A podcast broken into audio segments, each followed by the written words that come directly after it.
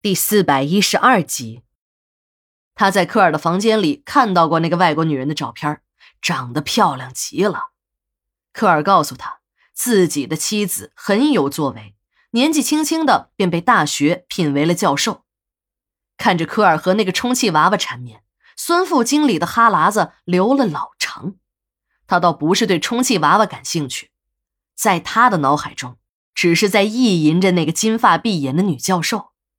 孙副经理把镜头拉得很近，就差没把眼睛贴在监控屏幕上了。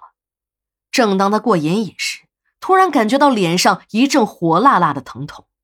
等他照过镜子之后，才发现脸上不知道什么时候多了几个清晰的手指印儿。孙副经理虽然不明不白的挨了几个嘴巴，但他呢还是想出了办法。看来科尔还是喜欢女人的。而他的手下就管理着一个人肉团，自己只要稍稍动一下手脚，让这些小姐们化化妆，扮成金发碧眼的外国女人模样，和那个娃娃像一些，就不愁讨不得科尔的喜欢。孙副经理的计划实施的很顺利，这个老外一点点的掉进了人肉团的温柔乡里，他发现自己长期不懈的努力开始有了效果。科尔对自己的态度也越来越好，这还不算，这个老外已经开始在王大富那里不断的为他说好话了。王大富啊，已经夸了他好几次，明里暗里的也表示过要把他这个副职给扶正。正当孙副经理做着升官的美梦时，天不遂人愿呢，科尔死了，毫无征兆的就死在了酒店的客房中。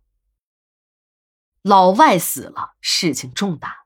市局的警察直接接手了案子。孙副经理作为酒店的保安负责人，一直在协助警察办案。让孙副经理惊讶的是，科尔那个金发碧眼的妻子已经在十年前死于了一场车祸，那脑袋都被碾成了肉泥。王大富的心里一直有一个疑团，他想找小钱来求证一下。可这个小钱一听这个问题，便立刻变成了哑巴。科尔的死在东山村引起了一场地震。科尔是外国人，一个外国人死在了东山村，如果处理不得当，便会引起外交事件。王大富的心里虽然很不情愿，但他也不敢隐瞒。他知道这外国人死了，可不比死一两个矿工，他可以随便的毁尸灭迹。像这样的问题，不是他一个村一级的政府可以处理得了的，事情根本捂不住，早晚都得泄露出去。与其让别人捅出去，还不如自己主动一些，把事情交给市里处理。这时的王大富早就从一个愣头青成长为了一个官商两通的老油条，他把科尔的事儿主动交给市里是完全正确的，虽然挨了市里领导的一通臭皮。可这球啊，总算是踢出去了。对于科尔妻子的事儿，王大富也很奇怪。他自认为和科尔是莫逆之交，科尔总是和他提起自己的妻子。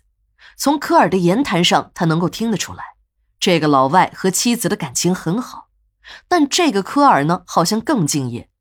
他一年只回国一次，都是在三月十三日。多少年了，都是雷打不动的日子。再有。就是这个老外，一有时间便不分场合的拿出他那个不知用了多少年的破手机打电话，而且一讲就没完没了。一问他，他就说是在给妻子打电话。而且，王大富还听酒店的服务人员说，科尔的房门经常的不关，他们半夜时听到的那些叽里哇啦的声音，就是从科尔的房间里传出来的。服务员们也都好奇的顺着门缝看过。只看到科尔一个人在房间里拿着手机打电话，打着打着还一阵哭一阵笑的。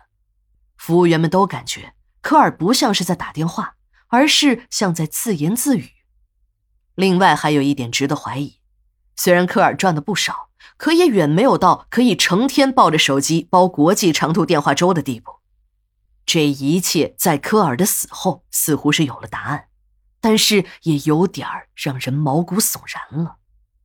经警方的鉴定，科尔的妻子的确是德国大学里的一名教授，可以说是年轻有为。但这个女人已经于十年前死于了一场惨烈的交通事故，脑袋都被碾成了肉泥。那天正好是三月十三日。